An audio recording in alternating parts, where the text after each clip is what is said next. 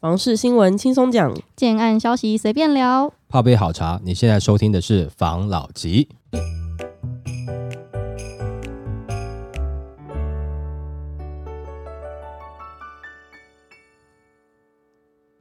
关心你的房事幸福，我是法老吉。我是大燕子。我是茶汤会。平均地权条例在七月一号已经正式上路了。那这个政策对于房市，对于现在年轻人买房有没有帮助？今天看到一个新闻来跟大家分享一下。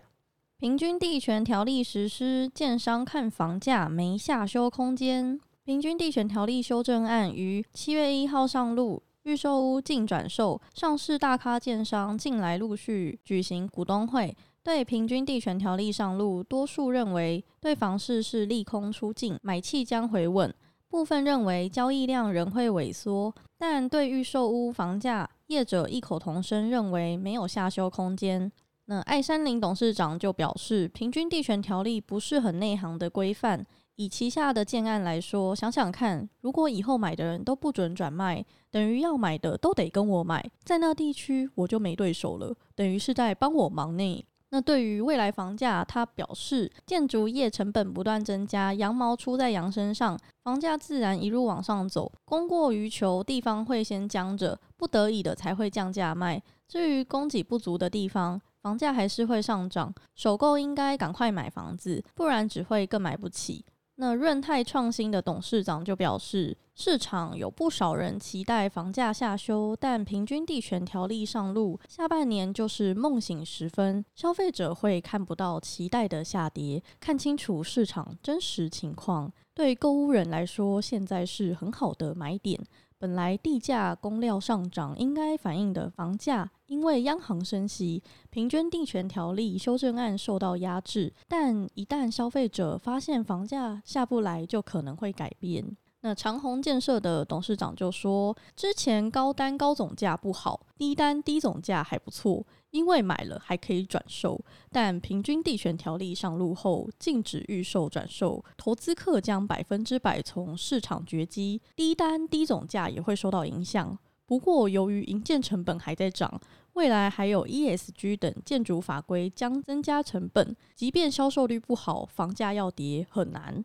那相邻建设的董事长就说：“平均地权条例上路，房市利空出尽，下半年进入选举的热季，中央及各县市政府必会端出更多的建设利多，预估下半年的房市交易量应可缓慢的回春，买房人气回笼。”那华固建设董事长表示：“央行的金融管制，平均地权条例上路。”投资客消失，需求下降，但房价由供需决定。假如供给下降比需求还更快更多，房价就不一定会跌。那他也表示，过去一年在俄乌战争、高通膨、央行升息、政策打炒房及两岸关系紧张下，买气极花。但现在建商都学聪明了，都知道顺势而为。再加上过去几年建商都有不错的获利，营造成本居高不下，房价很难下跌。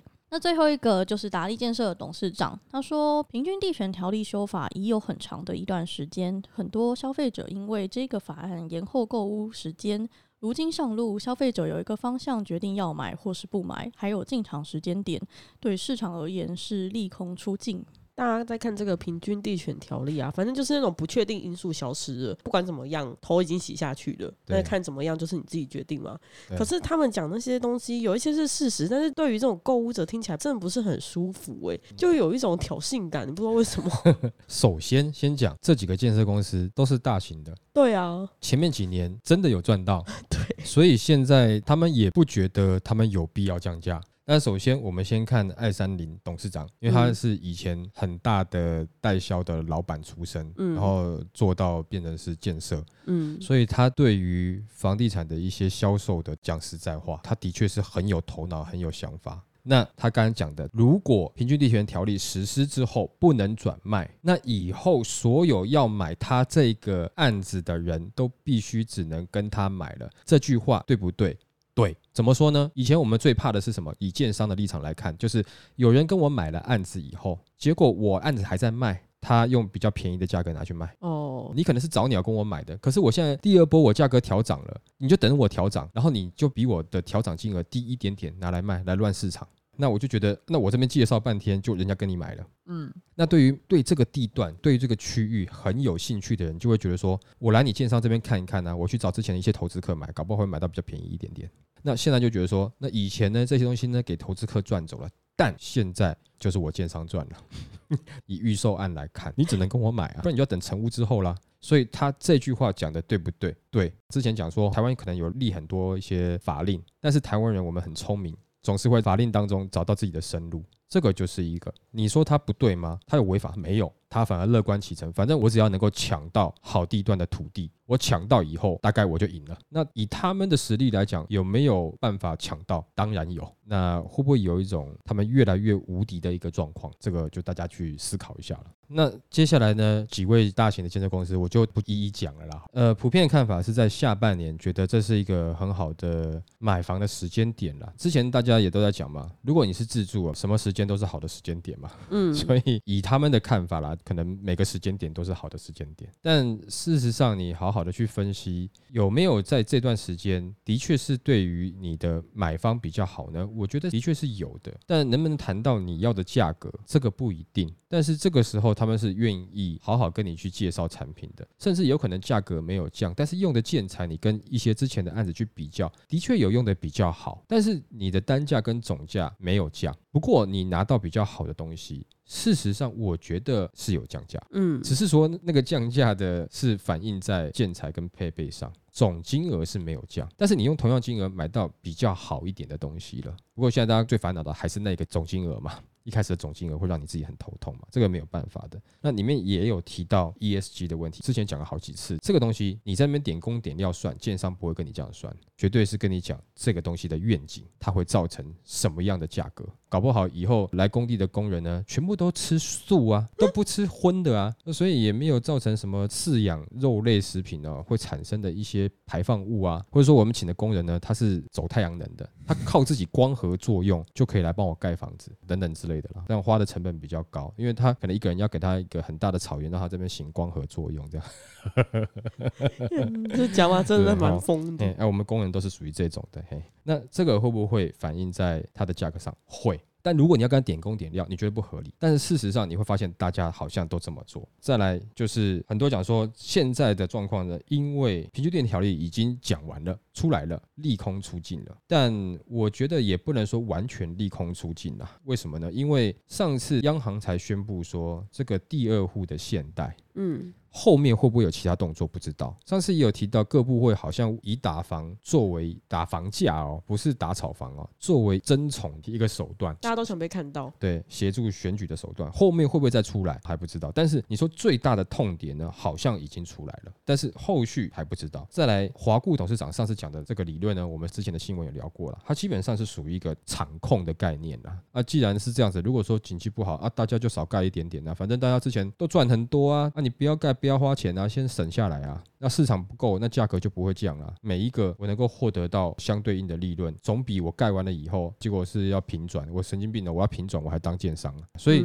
这是一个场控的概念。那场控如果做得好，哦，那真的是吓死人了。如果这些大型的建设公司大家互相讲好要场控的话，那的确是比较有机会造成市场的供给量容易不足的。那价格真的就被他们 hold 住了。这是有可能的。那最后也有说，现在呢，这个平均地权条例实施之后，你之前在观望的态度，你到底要还不要？你现在有可能会下决定的。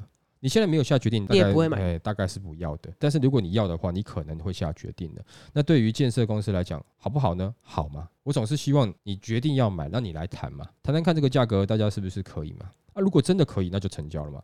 那你连来都不来谈，那我也没有机会啊。那同样的，对于要买房的人也是一样，你谈了以后。你才看那个价格是你要或不要的，或者是你才做下去，你谈的不深啊。你刚开始做下去，他一定是跟你报表价的啊。你要谈的已经很后面，让他觉得，哎，这个真的是有可能成交了，差那一点点会成交，或是再补一个什么东西会成交的话，那人家就会愿意去帮你往上面报嘛，就愿意去沟通一下，是不是能够给个方便啊，协助成家之类的。你一定要用心下去谈，不要进去刚坐下，哎，你们一瓶多少？哦，好，就走了。他绝对给你报表价的。他不会一下把底牌掏出来给你看的，这就像谈恋爱一样嘛。你怎么希望人家一下把心里面的事情掏出来给你看呢？那一定会是掏心掏肺的啦，一定是前面你需要一点点时间的培养感情。如果上面讲这些东西，虽然说大家听起来是很不舒服，但是的确里面有些点呢，没有办法完完全全如我们一般人想象的说，这个平均地权条例实施之后，会把建商投资客打得多可怜，不太可能。上面上述这些建商的一些看法，其实就是我们很久以前节目有讲过的。其实建设公司或是建商，他不怕你打房，他不怕你要怎么样收税，他怕的是你要实施没实施之前，大家那种观望猜测的状况。当有些东西下去之后，大家再去想怎么样应变的方式。但是你那个要下去不公布，然后又放出很多风声，大家在那边观望啊，害怕啊。那样子反而让建设公司比较害怕。你就像是看恐怖片嘛，最恐怖的时候就是那镜头一直带，然后对女主角一直回头没人，又回头又没人，又回头又没有人，你这边很恐怖嘛？哎，真的回头的时候，你突然看到鬼的时候，啊也也就这样子吗？那每个这种恐怖片这些都长得差不多嘛？啊，那个就是你担心的就已经被秀出来，就反而没那么怕了。所以呢，恐怖片最恐怖的地方就在于还不知道，等知道以后。好像就没那么恐怖了。好，来下一则。央行表示，此波信用管制非无预警实施。中央银行在六月寄出第五波的信用管制，针对第二户现代七成，引发了建商的不满，扬言提告政府施政违背信赖保护原则，成为央行有史以来首次被告。对此，央行强调，这次的信用管制范围并未溯及既往，而且过去已经多次的提醒社会大众，续推管制措施的可能性绝。非非外界所称的无预警实施。央行官员坦言，对于建商拟提告，央行是在媒体上看到，目前尚未收到相关通知。但重申，央行是基于央行法授权维护金融稳定的职责，针对整体金融情势采取必要措施。本于职责做出的政策定定，且央行选择性信用管制是针对贷放陈述的规范银行办理信用的规定。有关房市卖方和买方之间的约定，则是属于民间。的交易内容，央行透过三点说明：一是推出第五波选择性信用管制，主要是全体银行不动产贷款占总放款比率仍高，且第一季自然人新生贷第二笔购屋贷款人数及占比均较去年第四季增加，及自然人申办特定地区第二户购屋贷款的平均贷款成数居高且持续上升，贷款条件仍属宽松。二是这次的规范以考量换屋者权益，借款人清。清偿名下第一户房贷，如出售旧屋或是以其他资金来源清偿，就不受贷款成数七成限制。此外，央行规定是以借款人本人为规范对象，并非以家庭归户办理，不影响家庭其他成员申办购屋贷款的权益。三四这次的规范并未溯及既往，购屋者包括了已签订预售屋买卖定型化契约者，若已进入向金融机构申贷阶段，也就是说，借款人在这次的规范修正前已经。向承贷金融机构申贷并经入案者，贷款条件可按入案时规定办理。央行重申，二零一零年六月，央行就曾实施特定地区第二户购屋贷款规范，这次再实施，仅将贷款成数由现行平均七点七成降至上限七成，相较上次规范的上限六成，尚属温和，并已考量换屋者权益。这东西反正就是有一个新闻，就讲说建筑界啊，现在就是炸锅，然后他们就很生气。想要去提告央行，他们怀疑央行在不动产陷入危机的时候还要落井下石，故意打压。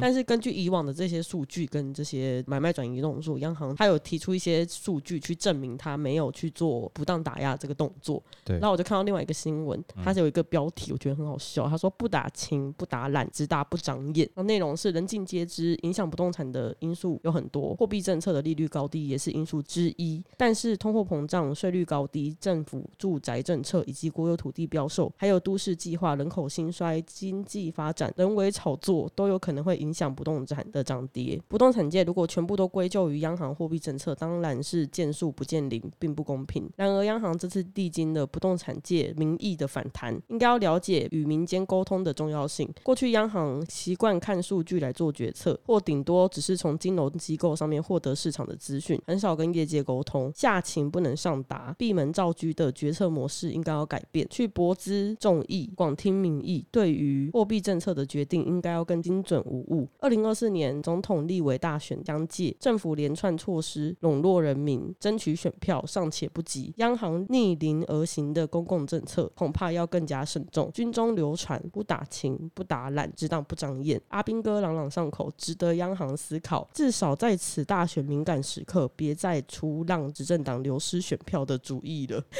他后面这个攻击，我觉得很好笑。这有点点刁一下啦。不过哈，讲实在话啦，这个无预警哦，其实我自己个人感觉也不到这么的无预警啊，没有到这么的恐怖。因为之前就觉得他有可能会做这样的事情嘛。然后再来是，但是这央行他说哦，因为现在的交易量就是贷款的申请比例还占高，他是为了维护金融的这个相关的问题才去做这样的处理啦。那讲实在话啦，这个你现在在办贷款程序的，进入贷款程序的，其实都是之前买的，不是今天买的。以多数来看，因为你很多是预售屋嘛，除非说你有些的这个是成屋的部分。但是前面几年真的在热的其实是预售屋嘛，对不对？所以你现在看到的其实这个是有点落后指标了，也就是说这是大概一两年前反映出来的状况，你现在在处理。但是你今年度的买气有这么好吗？其实没有这么好嘛。我们也都知道它已经走入到买方市场了嘛，对不对？这个实施，我觉得央行会不知道这是落后指标吗？怎么可能？因为有的专家会讲说，这个央行他可能这些官员都没有想清楚，这个是落后指标，你怎么会在这个时间做？不会，我觉得他们应该是知道的。但是他们这个做法呢，我觉得个人啦，这个是乱猜啦，哈，不具备任何权威的发言哈。这个我觉得就是跟选举有关系。嗯，他们不会不知道，怎么会不知道？央行里面的人能够拟定这个政策的人，他会没有买过房子吗？我不太相信。嗯，哦，所以他不知道这是落后指标吗？我觉得应该不是，他宁愿被你骂笨。他也不愿意被你骂说我是为了这个选情去加分而去做这件事情，我宁愿被你骂笨没关系。那但是呢，它里面也有讲，它这个实施的状况是，假设你名下的房子有贷款，那你就把它拿其他的钱来去还清就好啦，第二户就不受七成的限制啦。但最难的问题是在于你要去哪里去生其他的资金来偿还啊？我这么有钱，我跟你办贷款干嘛？嗯，对不对？好，然后再来另外一个就是他说其他的家人不受限制，也就是说。说我先生买了第一间，那如果我现在要换屋，那我就是太太买嘛。这样子有一个状况是，平常哦可能没事，这个相处和睦的时候没有问题。但先生就是不想把房子给太太名下的。我平常可能表现不好，我弄到他名下，可能等下就被赶出去了。啊，他不想了怎么办？那另外一个状况可能就达到一些自产啊或投资的人，他就是譬如说啊，我名下也有啊，我太太名下也有啊。那这种被打到了，只能生气啦。但是在这个时间点，你出来大叫，应该也得不到太多的注意啦，因为搞不好还会被一些其他的这个人攻击啦，就说啊，你就买那么多，你们就是妥妥的投资客啊，炒作啊。也就可能会忍气吞声啦。再来就是说，他说这个不溯及既往嘛，你之前办的已经办下来了，就办下来了。所以我觉得这个也算是还好啊。那但是回到一个重点啊，我们之前在讲第二户现代七成，就最高七成这件事情，我们那时候不是在那边节目里面大叫吗？嘿，还录两集有没有？疯疯癫癫的，也有蛮多人留言是说这个没什么影响。那事实上，券商都出来讲话了，会不会有影响呢？其实是会有影响的，不是每一个人的财务状况都这么的好。然后再来是。是不是每一个人就是那一间两间？有的人身上就两间三间的，然后太太身上有两间三间，啊，第三间都已经这么辛苦，我就只能带四成了。我算好好的，第二间给我这样一弄，那我不就脸绿了？会有这样子的问题。但是可能一般的人听到就很高兴，就像我们那集一样嘛。然后你干嘛要拿那么多间哦？然后再来就是我们上一则新闻也有讲什么，建商讲说利空出尽了。我们不是还有提到说，哎，还没有吧？不是现在各部会还有这个吗？然后央行这个第二户的现代七成嘛，还没有到完全出尽啊？你怎么知道选前还有？有什么招数呢？那真正出境的话，我觉得可能选后吧，选后应该比较像是利空出境的时候了。因为你现在还有一个比较大的利空，就是不管是哪一个党当选，这个地缘政治的问题有没有处理好，对，这个也会影响到我们啊，嗯，是吧？所以这一则新闻我看起来的确是，就像我们那一集所讲的，它会对于市场是有影响的，也会影响到一些人。但是他这么做很不合理吗？也不至于到太不合理啦。那只是说，我觉得他应该去演你一下。如果说真的是那种要换屋的，那。该怎么办？重构退税的部分该怎么样处理？所以这个部分他只要处理得好，搞不好是加分啊，不见得是扣分啊。而且搞不好后面还有其他的各部会会加入一起从事这项有趣的活动，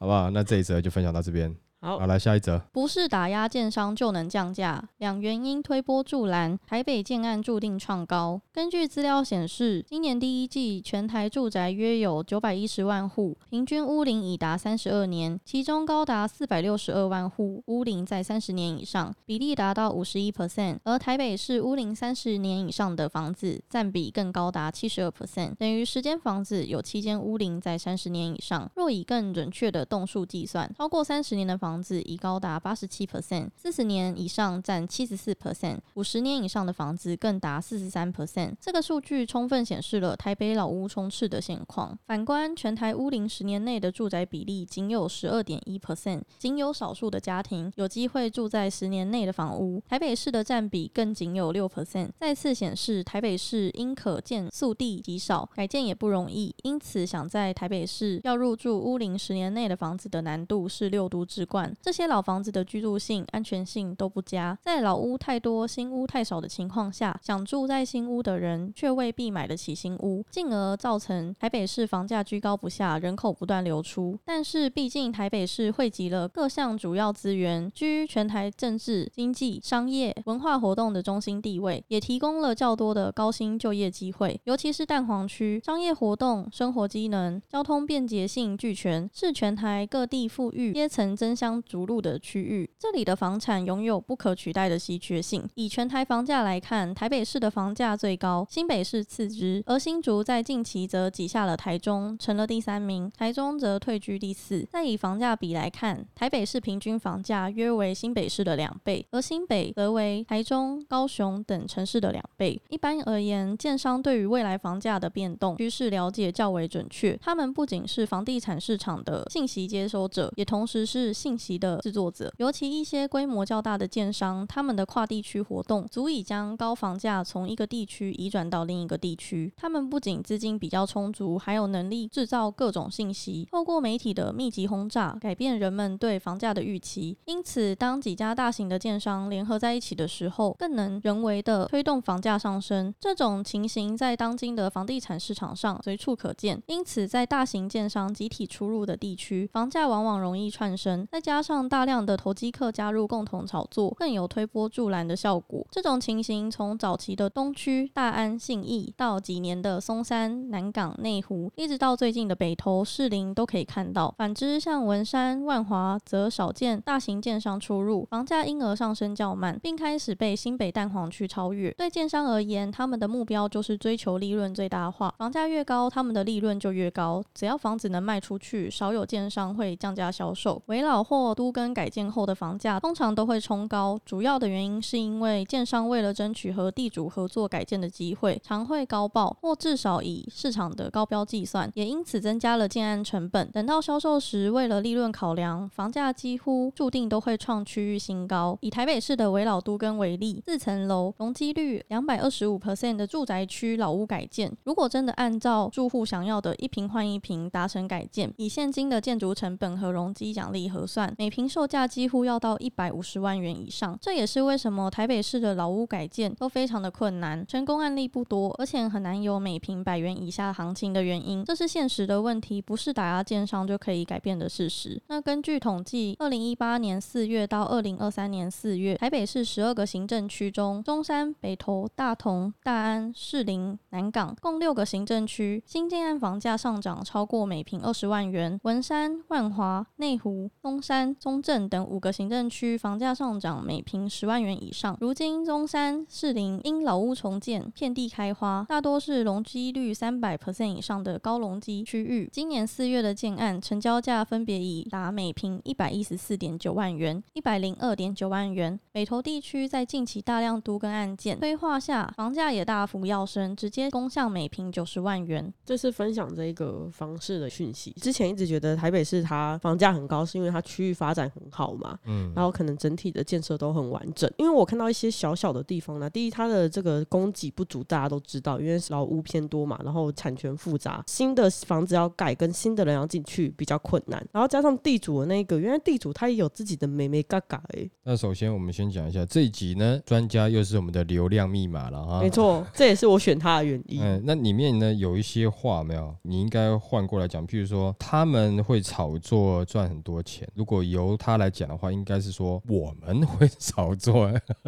赚很多钱。好了，但是平心而论了，来看一下他新闻内容里面讲的一些东西。他说现在因为北市房价过高，造成很多的东西外移，但是呢，北市呢又有很多的工作机会啦，还有很多的不管是建设啦等等的，在这一点上，我就觉得，那既然都已经外移了，为什么不把一些建设或者是这些工作机会慢慢平均出去到其他区域呢？它也许需要一点点时间啦，但这是个开头嘛，就一直挤在北市，这样子是好的吗？哦，我不知道是不是好，但我只是觉得平均出去也没有不好好啊。大家都说台北就没有地了，我就觉得奇怪，其实人口现在也没有比以前多嘛，那但是怎么感觉台北就越来越挤啊？这样子是好的吗？平均出去好像没有不好吧？对，所以有一些东西平均出去，我觉得是好的啊。那为什么一直要去强调北市的稀缺性？除非我是在做这个北市围绕都根的专门的建商吧？除非啦，哦，我只是在预测，不是很清楚了。要不然的话，平均出去有什么不好？然后再来就是这些很多新的从化区，都是一些大型建商他们去炒作，但是问题是一开始的价格不高啊，你也不能说他们是炒作。做嘛，但是当很多人要去的时候，价格就慢慢被炒上来，这是的确是的。但是一开始的时候价格不高啊，那那边的这些大型建商愿意去共同开发一个新的区域，去疏解这个住的压力的话，你要说它不好吗？我觉得也没有不好啊。那你在北市，如果说是围老都跟的案子，你价格不可能会像是新的从化区一样啊。你说那边是被炒起来的，对啦，但是慢慢慢慢，它如果建设都过去了，它也会有对等的价值嘛，是不是？我不觉得这样子是完全的不好呢。如果说以地主来讲，或是原住户来讲，那建商跟这些原住户地主合建的时候，这些原住户希望一平换一平，建商为了达成这个要求，所以呢，就只能把这些免费的平数的价格全部灌到其他人要买的平数内了，所以价格不会便宜。也就是说，这些建商价格也降不下去。政府如果打这些建商，好像也不会让房价下降，因为是原地主必须要一平换一平。对吧？我会觉得，如果是这样子的话，那何不找一些新的从化区呢？因为你已经知道这个原来的地方是什么东西都有了嘛。但是他讲的这一点呢，你觉得有没有道理？但是也有道理，就是因为这是原地主、原住户要的东西啊，你不能怪我建商，你政府不能怪说是我建商好像贪得无厌，价格开这么高，其实也不是，这个我认为是合理的。也算是公道话了。那但是我的意思是说，没有一定要去抢在旧市区啊，也没有一定说要去新的从化区啊，也没有说你在做北市内的围老都根就比较不炒作，而你在做从化区的就比较炒作，也不一定。因为有的时候你可能这个就是风险不一样嘛。就是说你在围老都根没有错，你一开始取得的难度会比较辛苦一点点，但你的风险性比较低，因为你知道一定会有人买的。你只要换算出来没有它差太多，大概都会有人买的。可是新的从化区，它要去冒一个风险，所以它可能一开始不一定赚钱，而且它承受了比较大的风险，然后后面要慢慢赚回来。这个也是做生意会做的事情嘛，只是一个人一开始选择冒比较大的风险而已啦。所以你也不能说完完全全他们只是炒作嘛。当然有没有炒作，这个就是看角度不一样了啦。如果我以买房的角度来看，我都觉得你们在炒作，我是要自住的立场。可是建商会觉得说，这是我合理的利润啊，或者是说我。我的这个时候有增值的，这个是我的眼光啊，我应该反映在我的售价上，能卖得掉，对不对？这也是个眼光财嘛，要不然为什么你不做？你就是没有这个眼光啊，所以这我赚到了，所以我也认为这是我合理的价格嘛。所以一边调升啊，一边希望它下降，那购物的立场，我不觉得你就在炒作吗？但是在建商立场，感觉我没有啊。那我当时冒这些风险，我要准备这么多钱，哎，我这边做那么辛苦哦，找人规划，找你们谈，前期规划那么多，就没有 bonus 哦。那这个就是只是立场不一样的关系了啦。这这个内容我看起来，我觉得是有一些抱怨啦。不过哈，也让我们更清楚知道为什么有一些围老都根的一些案子、老屋改建的案子，它的价格会这么的贵。有的时候它的基地面积也不是很大，然后整体的就感觉哎规模是比较小的，但是它单凭单价就是下不去，甚至有可能会创高单价，这就是它的原因之一了，也方便我们了解啦。吧？OK，好，来下一则。竹北人松口气，暑期供给激增，新案开价不涨了。新竹县竹北市近期推案颇为热闹。据调查显示，第二季末到第三季，各区块都有新案将推出。令人庆幸的是，新案价位没有再持续上涨。预估在平均地权修法正式上路后，房市将渐渐回到正常的轨道上。竹北最近的案子，因为我在看，它高铁特区附近有个新案，最近才推出的啦。嗯，它的平均均价是六十五万，虽然它平数比较。大一点五十几平，但是它的均价只要六十五万。嗯哼，以高铁特区来说，已经是在过去疯涨的那段期间，算是蛮不敢想象的金额的，就是停在这边。县政二期、县政三期、县政一期也都有新案陆续的推出。对，然后华西从化区那边也有。那还有，我最近还有听到一个消息，其实这消息之前就已经传出来了，就是竹北有几个案子，因为那时候总价高嘛，前阵子总价比较高的时候，它规划的平数稍大了一点，所以他们在刚推出来可能没多久，就发现苗头不太对了，市。场上面这个东西好像跑不太动，因为总价太高了，有一些甚至已经突破了豪宅限贷令的这个金额的门槛了。对，所以就紧急的喊停，然后重新调整它的品数，然后再重新拿出来卖，是蛮有名的，就是富差建设的那个案子。就现在的主北情况，就是真的跟前阵子差很多，人却蛮多的，大家可以松口气的感觉。这个我们以前有讲说，是不是主北都不会跌？嗯，那我那时候是讲说会慢一点点啊，就是会慢一点而已啦，但是不会不跌啦。反正房价就是会有上上下下，但是你说现在它是跌吗？你也很难看到原来的案子它明显的去跌，它有的时候它就会撑在那边，没关系啦。那既然你今天开的比我低，我就等你卖完吧。嗯，也只能这样子啦。那除非说它很紧啊，急得要钱，它才会去愿意去松动它的价格嘛。不然的话，以现在的状况来讲，会有一些新推的案子，它可能在开价，它就会表现出来个下修的状况嘛。啊，甚至有的是可能价格维持，但是我的建材做了一些调整嘛。其实都是变相。的增加它的价值啦，我们这样讲好了。现在看起来是这样子啊，因为这边的土地取得的时间，再加上可能你要画图啦，要申请建造的时间，没有一年应该做不到啦。再加上你土地取得时间又还要再往回再推一点点了，所以我觉得这个价格应该建商还是有利润在的啦。没错，但是这个价格，他现在刚才不是有讲他的高铁从化区六十几万吗？对，我就回想起就是二零二二年的那个时期，对，那我刚刚就想说来看一下好了，就是。看一下那时候的新闻到底是什么状况，跟大家分享一下在那个时空背景上面的新闻。新竹八字头建案横空出世，专家言单凭百万不是梦。反正就是那时候高铁的七字头的新案开卖了，然后民众疯抢的照片引发了热议。然后内政部稽查，没想到不到一个礼拜就传出了八字头的新案。那时候如果有买的人，现在可能要后悔了，因为六字头的案子出现。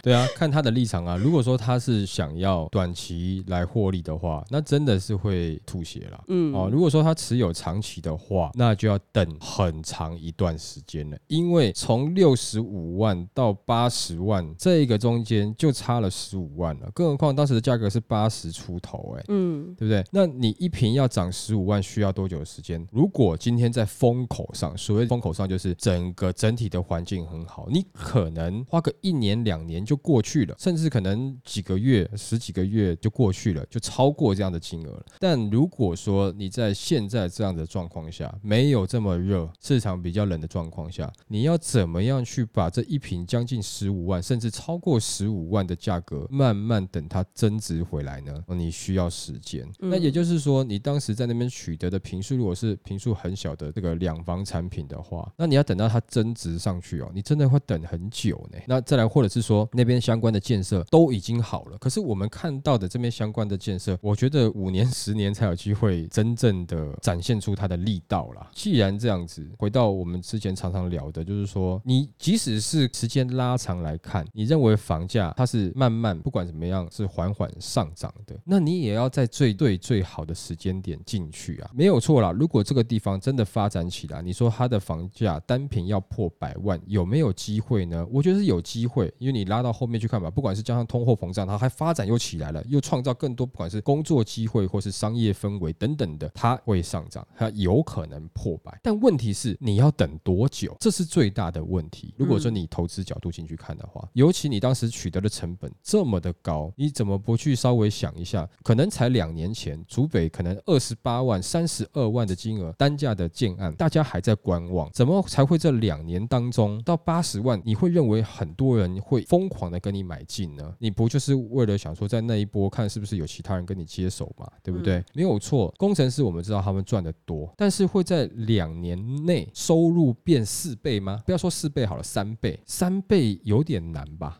你说如果薪资翻倍，我觉得是也许有机会的，但翻三倍，你跟我开玩笑？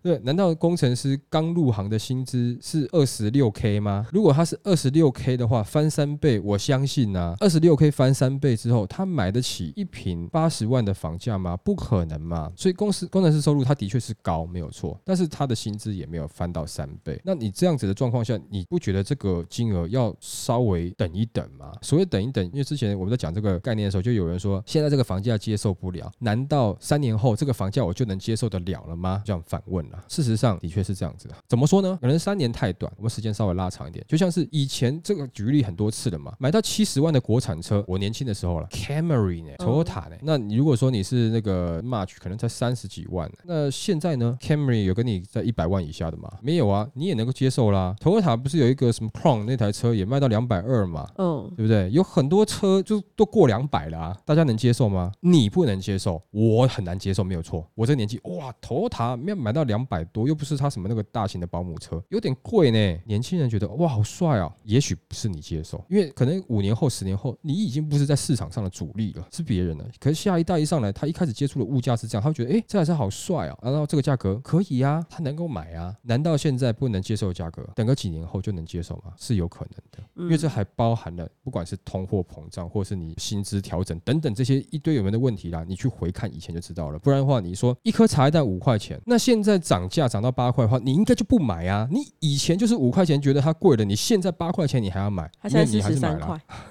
哦，十三块，你看是不是？所以你还是接受啦，你茶叶蛋还是给他买下去啦，就是这样的状况嘛。因为你觉得它是不合理，没有错，感觉上很不合理。但是以往的经验看起来它是这样子，但前提就是你针对这个房价，你到底能等多久？你等到下一个世代上来的时候，他会觉得哦，竹北一平八十万，差不多啊，很划算呢，哇，还不赶快抢，是不是？他可能有这样的想法啊，对。但是你在你的心里，你就过不去这一关了。哇，八十万，哎，一平八十万，哎，跌八呢？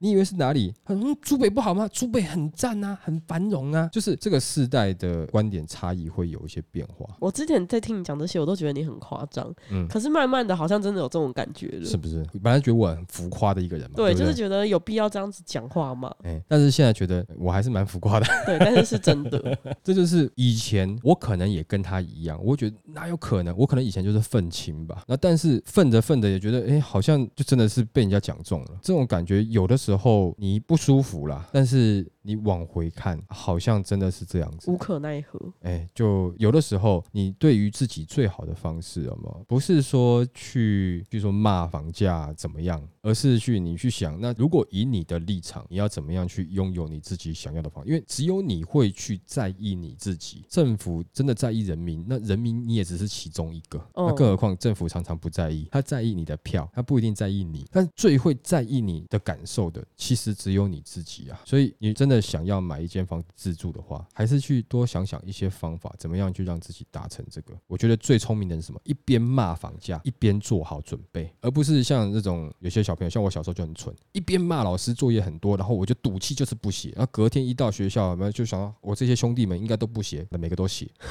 就我一个人后面罚站，然后人家上体育课去打篮球的时候，我在那边呢补写作业还加罚写，是不是？就这种蠢，但是你可以一边骂不合理，但是一边准备好把功课写完，怎么样去圆你自己的梦？好吧，那我们今天就分享到这边喽。好，好，谢谢大家收听这一集的房老吉，拜。